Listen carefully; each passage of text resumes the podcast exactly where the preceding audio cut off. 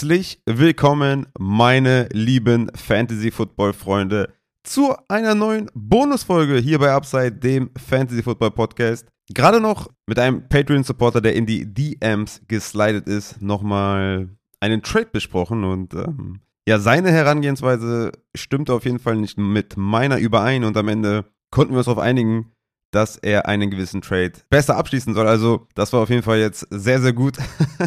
gut, dass er mich da noch kurz vor der Aufnahme erwischt hat. Hat mir das Intro ein bisschen versaut, aber gut, das verzeihen wir ihm auf jeden Fall. Was machen wir heute hier in der Bonusfolge? Übrigens, wenn ihr auch mal mit mir in die DMs sliden möchtet, dann geht gerne auf patreon.com slash upsidefantasy. Da seht ihr die Tiers und die Benefits, die euch dann zustehen. Checkt das gerne ab. Vielen, vielen Dank für jede Unterstützung. Appreciate. Genau, was erwartet euch heute in dieser schönen Bonusfolge, die natürlich für alle frei zugänglich ist? Viele reden ja immer von Verletzungen und da sieht das so aus und ich habe hier das gehört und ich habe hier jenes gehört und den kann man nicht draften, den musst du draften, der wird profitieren, hin und her, dies und das und ich wollte euch einfach mal ein Injury-Update über gewisse Spieler geben, wie der Stand momentan ist, wie es bis Woche 1 aussehen könnte und wer davon profitiert und wie man mit dem Spieler im Draft umgehen kann oder soll oder muss. Denn man muss dazu sagen, es gibt schon auch viele News zu verletzten Spielern, aber man muss auch ehrlich sagen, wenig sehr informative News. Ne? Also viele sind so ein bisschen äh, wischiwaschi und es ist relativ schwer, sich einen, äh, sich einen guten Überblick äh, zu verschaffen. Aber genau das habe ich getan in den letzten Tagen und habe mir da was zusammengesucht. Glücklicherweise hat äh, PFF genau heute einen Beitrag über ein paar verletzte Spieler gemacht, die ich heute, die ich heute hier äh, behandeln möchte. Und da konnte ich noch einiges an Infos zusammen erarbeiten. Also Shoutout an PFF. Das hat mir dann am Ende, ich meine, da war die Recherche schon fast vorbei, also ich hätte mir ein bisschen was sparen können, hätte ein bisschen früher droppen können, aber im Endeffekt hat mir das dann schon noch äh, viel geholfen. Deswegen Shoutout an PFF und Shoutout an The Athletic. Die haben da Beatwriter für alle 32 äh, Teams. Wahnsinn auf jeden Fall, was sie da an Content bringen und, und äh, sehr hilfreich auf jeden Fall gewesen. Shoutout auch an Inside Injuries auf Twitter. Die haben auch ähm, da echt mir viel geholfen. Und natürlich NBCSportsEdge.com, ehemals RotoWorld, ne, falls ihr das noch nicht wusstet, die haben sich umbenannt. Aber wenn ihr RotoWorld eingebt, dann kommt auch NBCSportsEdge.com, also keine große Sache. Das war auch sehr hilfreich auf jeden Fall. Denn eins muss man jetzt schon mal klar festhalten: Ich bin kein Arzt. Jetzt für den einen oder anderen eine überraschende News, aber es ist wie es ist. Dafür hat es leider nicht gereicht. Dennoch, trotz guter Quellen ist es immer noch relativ schwer, konkrete News zu finden, ne? Weil dann doch alle etwas so im Dunkeln tappen. Bei dem einen mehr, bei dem anderen weniger. Aber wie gesagt, ich habe mich da mal durchgekämpft und äh, glaube ich da etwas zusammengestellt, was dem einen oder anderen helfen könnte. Apropos helfen, zwei Sachen noch. Es gibt zwei Changes von der NFL bezüglich des IA-Status und des PUP-Status. Zum einen, IA ist jetzt so, dass sie mindestens vier Spiele verpassen. Vorher waren es drei Spiele, also relativ wichtige News. Ne? IA bedeutet sofort vier Spiele raus. Und die Physically Unable to Perform Liste, die PUP-List, da gab es auch einen Change. Spieler auf der PUP-Liste sind in der Vergangenheit für sechs Wochen raus gewesen. Jetzt sind sie nur noch für vier Wochen raus. Also auch eine wichtige News auf jeden Fall. Also PUP und IA sind vier Wochen raus. Das auf jeden Fall im Hinterkopf behalten, wenn ihr das mal hört. Irgendwie, wenn jemand von PUP redet, was wir auch im Podcast häufiger mal tun. Aber auch vor allem der IA-Status dann in Season relativ wichtig. So, um welche Spieler geht es heute? Ich habe mir mal so die, ich sag mal so, die rausgesucht, wo es meiner Meinung nach dann im Endeffekt die besten News gab, ne? Ähm, wo ich am besten was zusammenstellen konnte, wo ich da jetzt im Endeffekt auch die besten Advices geben kann. Es gab da den einen oder anderen Spieler, wo ich dann nicht weitergekommen bin und dachte, okay, das hat dann jetzt auch keinen Sinn, darüber großartig zu reden. Im Endeffekt sind es dann J.K. Dobbins, Gus Edwards, James White, James Robinson, John Matchy von den Texans, Robert Woods, Jameson Williams, Chris Godwin, Michael Gallup, Michael Thomas und OBJ geworden. Ne? Also klickt euch da gerne in der Folgenbeschreibung durch. Zu denen, die euch interessieren. Eigentlich sollten euch alle interessieren, weil alle ja, haben da Value, die ich jetzt hier gelistet habe, und hinterlassen quasi auch Value, den dann jemand anders, äh, ja, ausüben wird, außer wahrscheinlich dann OBJ. Aber OBJ einfach dann nochmal als individueller Spieler, was eigentlich mit dem los ist und wie es da eigentlich so aussieht. Deswegen haben wir noch irgendwas zu reden? Ja klar, UpsideFantasy.de, ne? natürlich unser Merch, also beziehungsweise die Sachen, die noch da sind, ist ja viel ausverkauft. Die Supporter-Shirts sollten bei den meisten angekommen sein, da auch cooles Feedback bekommen auf jeden Fall. Die Merch-Nachbestellungen, da habe ich noch keine neuen News, wann die kommen, aber es ist natürlich alles schon in Auftrag gegeben. Und die Supporter-Hoodies sind auch schon in Auftrag gegeben, also die werden auch demnächst kommen, da auch auf jeden Fall die Augen offen halten. Diejenigen, die da im Supporter-Hoodie Tier sind. Und ja, ansonsten, wie gesagt, patreon.com Fantasy für jeglichen Support. Appreciate auf jeden Fall. Und deswegen würde ich sagen, schallern wir rein mit dem ersten Spieler. Und der erste Spieler ist J.K. Dobbins von den Baltimore Ravens, den ich ja sehr hoch hatte. Ähm, jetzt spoilere ich ja schon. den ich sehr hoch habe. Bleibt dran, stay tuned. Denn Running Back 16 habt ihr wahrscheinlich nicht so oft gesehen in anderen Rankings, schätze ich jetzt mal. Ich war da sehr optimistisch. Ich habe den auch sehr oft genannt in vielen Podcasts, äh, dass ich da sehr viel erwarte. Und der war auf jeden Fall einer meiner Targets in der dritten Runde zum Beispiel, den ich sehr gerne genommen habe. Ah, jetzt rede ich schon wieder in der Vergangenheitsform. Naja, okay. Also J.K. Dobbins, ACL-Tier hatte er und LCL-Verletzung. Hat sich ja im letzten Spiel der letzten Offseason sich da verletzt und ist seit dem Jahr raus. Wurde dann Anfang September des vergangenen Jahres operiert ist jetzt schon neun beziehungsweise fast zehn Monate her und er ist halt immer noch nicht voll im Training. Hat bisher nur kleine Trainingseinheiten ausgeübt, also ein paar Bälle gefangen oder was, aber keine harten Cuts gelaufen. Also nicht voll im Training bisher. Das heißt, die Genesung seines ACLs, also Kreuzbandrisses, ist auf jeden Fall in Verzug. So viel kann man schon mal festhalten. Wäre es jetzt gut gelaufen, wäre er jetzt schon sehr gut im Training dabei und man könnte davon ausgehen, dass er Woche 1 auf jeden Fall fit ist. Jetzt kommt auch schon wenig überraschend die News raus, dass äh, er die Preseason-Spiele definitiv nicht spielen wird. Ich meine, es ist jetzt keine schlimme News, aber auch nicht besonders positiv auf jeden Fall zu erwähnen. Vor allem auch mit dem Hintergrund, dass er sich natürlich da in der Preseason letztes Jahr verletzt hat. Äh, er wird wahrscheinlich den Rest seiner Karriere nie wieder Preseason spielen. aber ja, wie gesagt, ist nichts Schlimmes, aber auch keine besonders positive News. Äh, zumindest, dass er nicht voll trainiert hat und jetzt schon gesagt wird, dass er in der Preseason nicht spielt. Das meiste, was ich gelesen habe, war, dass es sehr, sehr wahrscheinlich ist, dass Dobbins zu Week 1 fit ist. Ne? Das muss ich auf jeden Fall festhalten. Es soll sehr wahrscheinlich sein, dass er fit ist für Woche 1, aber Ravens Beatwriter sagen auch, dass die Ravens mit einer Vierer-Rotation auf jeden Fall in die Saison gehen werden und mitnichten vorhaben, Dobbins da zum Workhorse zu machen von Woche 1 an, sondern dass sie definitiv die Aufgaben verteilen werden. Mit zum Beispiel einem Gus Edwards, der sich ja auch das Kreuzband gerissen hat in der Preseason. Sollte es nicht Gus Edwards sein, der übrigens auch noch nicht voll im Training ist und bei dem es auch sein kann, dass er den Start der Saison auf POP anfängt, so zumindest die ersten News zu Gus Edwards, dann haben die Ravens halt noch Tyler Beatty und Mike Davis und haben da schon mal vorgesorgt. Ne? Also da sehr wichtig, sowohl Beatty, der Rookie, als auch Mike Davis könnten Arbeit sehen. Ne? Im Worst Case sogar direkt beide. Sollte J.K. Dobbins ausfallen und sollte Gus Edwards ausfallen, wo es auch sehr wahrscheinlich ist, dass Gus Edwards ausfällt. Aber sollte J.K.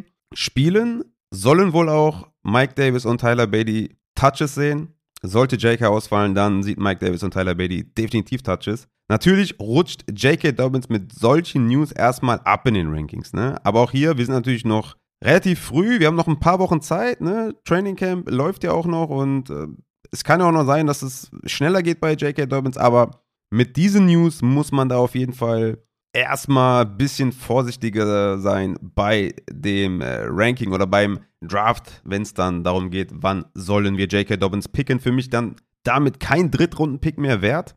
Sollte das so bleiben. Und ja, für alle, die Tyler Beatty in Dynasty haben, ruhig auf Taxi packen, mal gucken, was der bringen kann und Mike Davis natürlich weiterhin im Roster halten, weil auch der könnte Touches sehen, wenn weiterhin definitiv Gus Edwards ausfallen könnte. Kommen wir zum zweiten Spieler und das ist James White von den New England Patriots. Der kugelte sich ja im September die Hüfte aus, wurde da im Oktober operiert. Der hat ja letztes Jahr nur drei Spiele gemacht, soweit ich weiß. Und bei White sind sich eigentlich alle einig. Auch etwas sehr Schönes, wenn sich alle einig sind, dann muss man da nicht so lange rumsuchen, dass er auf jeden Fall die Saison auf POP starten wird. Ne? Also, ihr habt schon gelernt, vier Wochen raus sein soll, mindestens allerdings. Ne? Könnte auch länger dauern, aber die vier Wochen soll er höchstwahrscheinlich schon mal auf POP starten. Hier ist jetzt natürlich interessant, wer übernimmt die Receiving-Rolle von White. Letztes Jahr war es Brandon Bolden, der hatte 49 Targets zumindest. Er hat nicht, nicht eins zu eins die, die Rolle übernommen, aber ne, stand halt auf Third Down sehr oft auf dem Platz, weil er auch gut blocken kann und so weiter. Der ist ja nicht mehr da, der Brandon Bolden. Äh, Harris hatte 21 Targets und Stevenson 18 Targets, also nicht viel. Und das, obwohl James White halt raus war. Aber Brandon Bolden hat da größtenteils die Rolle übernommen. Und wen haben die Patriots im Roster? Sie haben Damien Harris, Stevenson, Pierre Strong und Kevin Harris. Und ESPNs Mike Rice meinte, dass Stevenson wohl echte Chancen hat, bei Third Down auf dem Platz zu stehen. Und das wäre natürlich ein mega Boost für Ramondre Stevenson. Würde ihn immediately zu einem Standalone-Value-Spieler machen und weg von einem Backup-Spieler. Pierre Strong, den ich ja auch äh, ganz, ja, ganz, ganz okay fand äh, am College, hat wohl auch Außenseiterchancen auf Snaps auf Third Down. Der hat auf jeden Fall Speed und Three Down Size Upside. Also das bleibt auf jeden Fall spannend bei Pierre Strong und Kevin Harris auch noch mit leichten Außenseiterchancen. Aber Ramondre Stevenson scheint hier ein Upside-Pick zu sein, wenn wir im August draften, weil da wird sich nicht viel ändern. Ne? James White wird ausfallen und wir werden dann entweder Stevenson ja, in den Top 10 Runden oder Top 12 Runden nehmen oder halt äh, Strong mit dem letzten Pick oder Kevin Harris mit dem letzten Pick. Also das wird auf jeden Fall spannend zu sehen sein, wer letztendlich davon James White profitiert. Ich würde da James White auf jeden Fall nicht früh zurückerwarten und ich denke, das ist auch, habe ich auch ein paar Mal gelesen, dass es durchaus auch wahrscheinlich ist, dass der gar nicht mehr zurückkommt. Also von daher Ramondre Stevenson, ein sehr interessanter Pick könnte das auf jeden Fall werden. Der dritte Spieler ist James Robinson, der hat ja einen Achillessehnenriss. Robinson wurde Ende Dezember operiert. Man braucht normalerweise um die zehn Monate, um sich davon zu erholen und um wieder spielen zu können. Ne? Das eine ist natürlich, dass man wieder Trainingssessions macht und dass man wieder Kontakt aufnimmt. Und das andere ist halt auch wieder Gamespeed ne? und sich komplett erholt zu haben. Ne? Das ist natürlich zwei verschiedene Sachen. Die ersten sagen ja schon, dass Woche 1 realistisch sein könnte und dass er bald zum Trainingcamp dazu stößt. Das würde bedeuten, dass er nur acht Monate für die Genesung gebraucht hätte und nicht halt um die zehn. Das, also zwei Monate ist echt übel. Als Runback wäre das echt überraschend. Das äh, würde von einer, da hätte er auf jeden Fall heilende Hände auf jeden Fall zur Seite gehabt. Und anders als bei James White gibt es aber hier differenzierte News, also zwei Seiten. Die einen sagen, es könnte sein, dass er Woche 1 ready ist. Auf der anderen Seite gibt es einige Reports, dass es viel, viel realistischer ist, dass er auf POP landet, also wieder vier Wochen raus ist. Wie gesagt, die meisten sagen POP eher November. Es gibt aber auch vereinzelt Leute, die schreiben, dass er früher zurückkommt. Bei James Robinson ist natürlich dann die Frage, bei so einer harten Verletzung, wie gut kommt er zurück, ne? Achillessehnenriss, davon haben sich die wenigsten erholt. Wir haben Cam Akers gesehen, nach dem Achillessehnenriss übelst schlecht zurückgekommen. Also er ist zurückgekommen, Props, geil, heftig. Aber er war super schlecht. Und dann ist natürlich die Frage, wie sie gehen sie dann mit James Robinson um, wenn er. Ja, Woche 1 halte ich echt für unrealistisch. Also da gab es wirklich nur vereinzelte, äh, vereinzelte äh, ähm, Reports.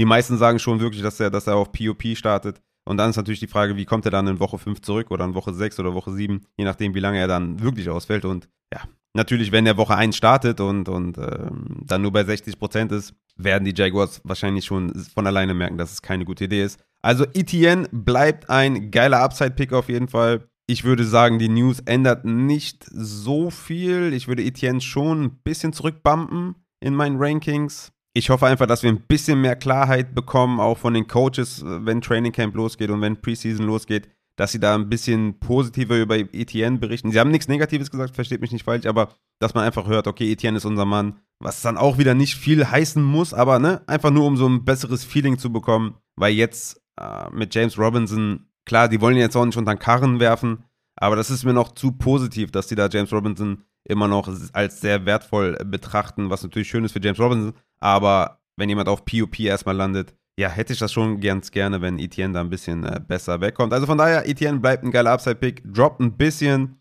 Ich würde ihn immer noch in einer guten dritten Runde picken, weil es einfach ein mega Upside-Pick ist und der halt für mich meiner Meinung nach echte Chancen hat, ja, Top 10 Running Back, Top 5 Running Back äh, zu werden, weil er auch einfach ein mega Receiver ist und man muss einfach auch sagen, selbst wenn James Robinson dann in Woche 5 zurückkommt und der erstmal leicht reingefeedet wird, ja, mit 5 Carries, dann 10 Carries, 11 Carries und so weiter und so fort, immer mehr so ein bisschen und dass es dann so ein 50-50 Backfield wird, wo Etienne dann halt der klare Receiver ist, dann hat er immer noch, ne, ist er immer noch ein Every Week Starter für euch, ne, Etienne. Der wird nicht irgendwie auf die Bank in eurem Team kommen, wenn James Robinson zurückkommt. Das ist zumindest das, was ich glaube. Deswegen Etienne, geiler Upside-Pick. Ich bleib da erstmal bei. Der nächste Spieler, und jetzt kommen wir zu den Wide Receivers, ist John Matchy von den Houston Texans. Hat sich ja das Kreuzband gerissen im SEC Championship Game. War ja dann im Endeffekt ein Second Rounder und der wird wohl eher Richtung September zurückerwartet. Auch eine relativ wichtige News, wie ich finde, weil das bringt natürlich auch wieder viel Freiraum für Brandon Cooks, der auch letztes Jahr relativ viel im Slot gespielt hat, natürlich auch Outside, aber auch viel im Slot. Da wird er wieder teils im Slot agieren und äh, ja, dann auch wieder für viele Targets sorgen insgesamt. Brandon Cooks ist ja ein vielseitiger Running Back, also das sind auf jeden Fall gute News für Brandon Cooks und natürlich auch gut für Nico Collins. Da wird es wahrscheinlich, wahrscheinlich dann auch wieder viel Spielzeit regnen für Nico Collins, also auch da wieder Sleeper-Chancen für Collins und Cooks ist ja eh ein No-Brainer. Geiler Wide Receiver. Ist ja eh schon bei mir auf Wide Receiver 19. Also eh eine geile Sau. Dann kommen wir zum äh, fünften Spieler und das ist Robert Woods von den Tennessee Titans. Auch er mit einem ACL-Tier. Der wurde Ende November operiert. Bis Woche 1 wären dann 10 Monate nach der Operation, was halt normalerweise der ideale Zeitpunkt ist für Spieler, die nach einer ACL-Verletzung zurückkehren das sind echt gute News. So, das war mir auch jetzt neu in der, in der Recherche, muss ich sagen. Also so klar wurde das noch nicht ausgedrückt, dass es so, so wahrscheinlich ist. Und äh, The Athletics Beatwriter Joe Rexroad sagt, und das ist sehr, sehr wichtig, It would take a setback for Woods to be anything but full go by week one. Also wenn er nicht einen harten Setback hat, ist der full go by week one. Und das, das sind so, das sind wirklich wichtige News. Und er sagt noch, dass Traylon Burks erstmal nur der Receiver 3 der Titans sein wird. Das ist natürlich ein Big Uff. Also damit hatte ich jetzt auch noch nicht so gerechnet. Da müssen wir natürlich noch abwarten, wie es dann wirklich ist. Ja, aber Traylon Burks wird erstmal ein bisschen droppen auf jeden Fall, bevor ich da nichts anderes gesehen habe. Und Robert Woods, damn, der wird erstmal skyrocket hoch in den Rankings kommen. Also Robert Woods scheint momentan fetten Value zu haben. ADP ist momentan neunte Runde. Also der wird auf jeden Fall, der wird massiv klettern in meinen Rankings. Und auch ein Hooper wird natürlich profitieren, dass ähm, Burks vielleicht noch nicht so ganz so fit ist und Westbrook Ikinie mit Außenseiterchancen auf ein paar Snaps zu Beginn der Saison. Also Robert Woods als klare Nummer 1 Anspielstation. Give it to me. Ich hab Bock. Dann kommen wir zum sechsten Spieler, das ist Jameson Williams, auch der wieder mit einem ACL-Tier. Williams wurde Anfang Januar operiert. Daher erwartet man eigentlich, dass er das Jahr auf PUP startet. Das sagen wir eigentlich auch schon die ganze Offseason. Das ist das, was alle schon die ganze Zeit gesagt haben. Die Lions haben eine Bye-Week in Woche 6. Deshalb erwarten halt auch viele, dass es äh, ja, Woche 7 äh, realistisch sein könnte, dass er da erst zurückkehrt. Und ja, ähm, ich habe schon einige Mal gesagt, DJ Chark ist dafür, äh, ist damit äh, definitiv ein, ein Late-Shot wert, so als der Nummer 1 Outside Wide Receiver. Ne? Sie haben dann DJ Chark Outside, Amon Ra im Slot, dann natürlich noch Swift und Hawkinson. Also Chark ist da wirklich in line für ein paar schöne Deep Balls äh, von, von Jared Goff. Ist auf jeden Fall ein Late Shot wert für die ersten, ja, anscheinend dann sieben Wochen. Also, das ist wirklich auch eine, ähm, eine lange Zeit. Also, von daher, DJ Chark da vielleicht mit dem letzten Pick mal nehmen und gucken, was passiert. Halte ich für eine gute Idee auf jeden Fall. Jameson Williams übereinstimmend eigentlich die Berichte, dass er auf PUP safe starten wird. Und die meisten sagen halt, Woche 7 ist realistisch. Kommen wir zum siebten Spieler, das ist Chris Godwin von den Tampa Bay Buccaneers. Hatte eine ACL- und MCL-Verletzung, hat sich das ja Woche 15 in der letzten Saison zugezogen und der wurde Anfang Januar operiert. Realistisch ist, und da ist auch wieder sehr, sehr übereinstimmende Berichte. Ne? Also anders als jetzt bei einem James Robinson, ist es tatsächlich bei Godwin sehr, sehr übereinstimmend, dass der die ersten vier bis sechs Wochen ausfallen wird. Ne? Also PUP ist sehr, sehr wahrscheinlich und viele gehen halt auch davon aus, dass sie ihn sehr, sehr leicht zurückbringen möchten. Ne? Also, die wollen den nicht zu schnell zurückbringen, sondern lieber ein bisschen warten. Also, sechs Wochen scheinen da wirklich realistisch zu sein. Und Russell Gage wird damit immer mehr zu einem niceen Late-Round-Target. Ne? Der geht momentan in der zehnten Runde und wenn sich das alles so bestätigt mit Godwin, würde ich sagen, in der achten Runde kann man da sehr gut immer noch Russell Gage nehmen, weil der wird da im Slot die Dinger bekommen, ne? Von Tom Brady. Wir haben da nicht viel Auswahl auf Wide Receiver bei den Tampa Bay Buccaneers, die zumindest jetzt hier mal für Aufsehen äh, sorgen, ne? Also Russell Gage hatte ja eine ganz ansprechende Saison bei den Falcons da als alleiniger Wide Receiver. Und Jalen Darden oder Tyler Johnson haben natürlich hier und da vielleicht was gezeigt, aber die waren jetzt nicht konstant, ne? Oder Scotty Miller und so. Deswegen, Russell Gage ist wirklich in Line, da die ersten Wochen auf jeden Fall gute, gute äh, Nummern zu liefern, vor allem auch im PPR. Also von daher, Russell Gage scheint ein guter Late Round, äh, Late Round Value Spieler zu sein. Kommen wir zum achten Spieler, das ist Michael Thomas, der den Knöchel verletzt hat. Was genau habe ich gar nicht rausfinden können. Ich habe irgendwas von Delta-Band plus zusätzliche Schäden und halt mehrere Operationen äh, gefunden. Also weiß nicht mal, was ein Delta-Band ist, aber das war so das, was ich rausgefunden habe, dass da halt keine spezifische Verletzung ist, sondern der Knöchel overall einfach, ja, viel Schaden äh, bekommen hat und halt hatte mehrere Operationen am Knöchel, was natürlich nicht nice ist, ne? Michael Thomas ist seit Woche 15 in 2020 raus, hat ja dann 2021 komplett verpasst und wir haben jetzt 2022 Juli. Er hat keine OTAs, ne, also nicht teilgenommen. Wohl möglich kein Training Camp. Bisher hat er das meiste, was er gemacht hat, nur Straight Line Speed trainiert. Es gab jetzt vor kurzem ein Instagram-Video von ihm, wo man sieht, dass er, ich sag mal so, wo zu sehen ist, dass er versucht, Routen zu laufen. Ne? Also das sah auf jeden Fall stocksteif aus.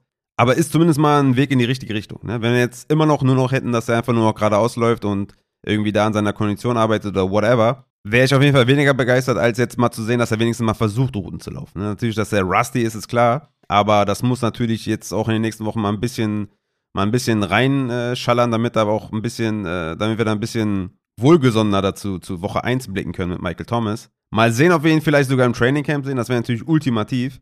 Dann hätten wir als Fantasy-Spieler auf jeden Fall, ja, bisschen mehr Selbstvertrauen im Draft, wenn wir den da in der vierten Runde nehmen oder so, ne? Also, ist klar, wenn Michael Thomas spielt und fit ist, ist der Typ auf jeden Fall jemand, der Top 5 Upside hat und ein fitter Michael Thomas wäre safe ein Second-Round-Spieler, mindestens ein Third-Round-Spieler, also von daher. Ich hoffe, wir sehen ihn im Training Camp. Ich hoffe, wir sehen ein paar äh, nicere, smoothere äh, Routes in der Zukunft. Schauen wir mal. Es ist ein Weg in die richtige Richtung, aber es ist immer noch sehr, sehr bold und auch da bei Michael Thomas gibt es nicht die krassen News, muss ich sagen. Also ohne das Instagram-Video hätte ich jetzt hier fast gar nichts zur Hand gehabt. Also Training Camp wird er vielleicht verpassen. OTAs hat er ja schon verpasst. Aber das ist auf jeden Fall schon mal ein Weg in die richtige Richtung. Olavi und Landry wären natürlich diejenigen, die profitieren würden. Ne? Klar. Das steht außer Frage. Natürlich dann auch vielleicht noch mit dem Camara, ähm, mit der Camara-Suspension. Äh, Olavi und Landry, ja, sind gute, nach wie vor auch mit Thomas, äh, gute Late Round, äh, Wide Receiver auf jeden Fall, aber mit Thomas out. Wären sie natürlich nochmal attraktiver auf jeden Fall. Das zu Michael Thomas. Kommen wir zum nächsten und das ist Michael Gallup. Der hat auch Torn ACA gehabt, äh, Woche 17 letztes Jahr. Wurde Anfang Februar demzufolge auch operiert. Und Michael Gallup ist auch wirklich da auch wieder übereinstimmenden äh, Medienberichten ein klarer Kandidat für die PUP-List. Bei den Cowboys ist es so, dass die die Bye Week in Woche 8 haben. Also das ist ja wirklich dann äh, doppelte PUP, also Long-Term PUP. Vielleicht gibt es das. Ich weiß nicht, ob es das gibt. Aber Long-Term POP scheint auf jeden Fall im Bereich des Möglichen zu sein. Wenn er erst Woche 9 zurückkommt, hätten wir auf jeden Fall neun sehr, sehr gute Wochen von Dalton Schulz, neun sehr, sehr gute Wochen von CD Lamb und Jalen Tolbert, James Washington sind sehr, sehr gute Late-Round Wide Receiver. Die sollte man auf jeden Fall in den Drafts nicht vergessen, weil Mikey Gallup mindestens vier Wochen, aber es scheint so, die ersten sagen, Woche 8 ist halt die Bye Week, dass sie ja, bei ihm wirklich sehr besonnen rangehen. Mal gucken, wie die Cowboys überhaupt starten. Da könnte er auch dann dafür sorgen, dass er vielleicht ein bisschen früher zurückkommt. Aber Michael Gallup ist ein klarer Kandidat für POP. Und der letzte, den wir haben, ist Odell Beckham. Junior hatte ja den Kreuzbandriss im Super Bowl. Das gleiche Knie übrigens, das er sich 2020 gerissen hatte. Also super, super kacke auf jeden Fall. Ähm, wurde dann Ende Februar natürlich operiert. Es gab da wohl äh, Probleme bei der OP, so hat Ian Rappaport auf jeden Fall berichtet. Also bei OBJ geht man eher von sechs bis zehn Wochen aus. Da scheiden sich auf jeden Fall die Geister, ob es dann eher zehn, eher sechs sind. Der hat ja momentan eh kein Team, ne? Aber es kommen ja häufig auch mal Oder Beckham Dynasty-Fragen. Also zehn Wochen out wäre auf jeden Fall eine harte Nummer. Aber ja, er bleibt natürlich immer noch weiterhin ein, ein Sleeper-Spieler in, in Dynasty-Formaten. Redraft natürlich komplett auf dem Board. Wichtig noch zu erwähnen, die Rams scheinen weiterhin Interesse zu haben, den zu verpflichten. Das habe ich auch noch gelesen. Also ähm, da ist halt so, wenn er vielleicht nur sechs Wochen ausfällt oder was und dann bei den Rams ist und dann ne, spät in der Saison vielleicht noch Fantasy-wise äh, was reißen kann, wäre natürlich auch nicht schlecht. Also vielleicht dann ab Woche 8, 9, 10 oder für die Playoffs oder so. Also OBJ, wenn er bei den Rams landet und irgendwie nur sechs Wochen raus ist, könnte er noch kind of Value haben, aber der soll erstmal fit werden und dann schauen wir mal weiter. Yes! Und das war's dann auch schon von dieser kleinen, aber feinen Bonusfolge hier bei Upside. Ja, ich hoffe, das äh, hat euch hier ähm, Content auch äh, gegeben, ne? dass ihr damit was anfangen könnt. Wie gesagt, ich finde es immer relativ interessant, weil sehr, sehr viele da, ja, nicht so recht wissen, wie gerade der Stand der Dinge ist und ich bei einigen hier auch nicht äh, so perfekt Bescheid wusste, ne, wie bei dem Robert Woods zum Beispiel, da war ich sehr erstaunt. Bei Godwin war ich mir ziemlich sicher, dass der länger ausfallen wird. Da gab es aber dann immer wieder auch ähm, Feedback von der Community, dass es gar nicht so lange dauern soll. Ja, scheint jetzt auch wirklich darauf hinauszulaufen, dass es wirklich länger dauern soll. Also von daher hoffe ich, dass diese Folge euch auf jeden Fall gefallen hat. Wenn es euch gefallen hat, lasst mir gerne mal irgendwie Feedback da, ob es äh, irgendwie ähm, akkurat war und ob ihr das irgendwie als informativ gesehen habt. Vielleicht kann ich da nochmal, ja, zu, zum, zum August nochmal so eine Folge machen, ne? Dann haben wir die Training Camps hinter uns und so weiter und haben vielleicht nochmal ein paar mehr News zu den Spielern. Würde mich freuen, wenn ihr einfach mal ein Like da lasst oder mir Feedback gebt, wie ihr es gefunden habt. Ansonsten kommt natürlich am Montag der zweite Teil von Auf, also seid auf jeden Fall am Start die Folge kommt Montag, ich denke mal so Montagmittag oder was, haue ich die raus. Zwischendurch habe ich euch dann nochmal mit dieser Folge hier beglückt. Also checkt den ersten Teil von auf, checkt diese Folge, checkt dann am Montag den 11. Juli den zweiten Teil von auf. Da geht es sehr viel um den Fantasy Draft im August, wie wir da Spieler sehen. Also das ist auf jeden Fall eine sehr, sehr coole Folge geworden. Checkt ihr ab, lasst ein Like da, lasst ein Herz da, gebt Liebe, seid nett zueinander. Und wenn ihr sonst noch Fragen habt, kommt in den Discord. Slide in die DMs. Fantasy is King. Ich bin raus. Haut rein.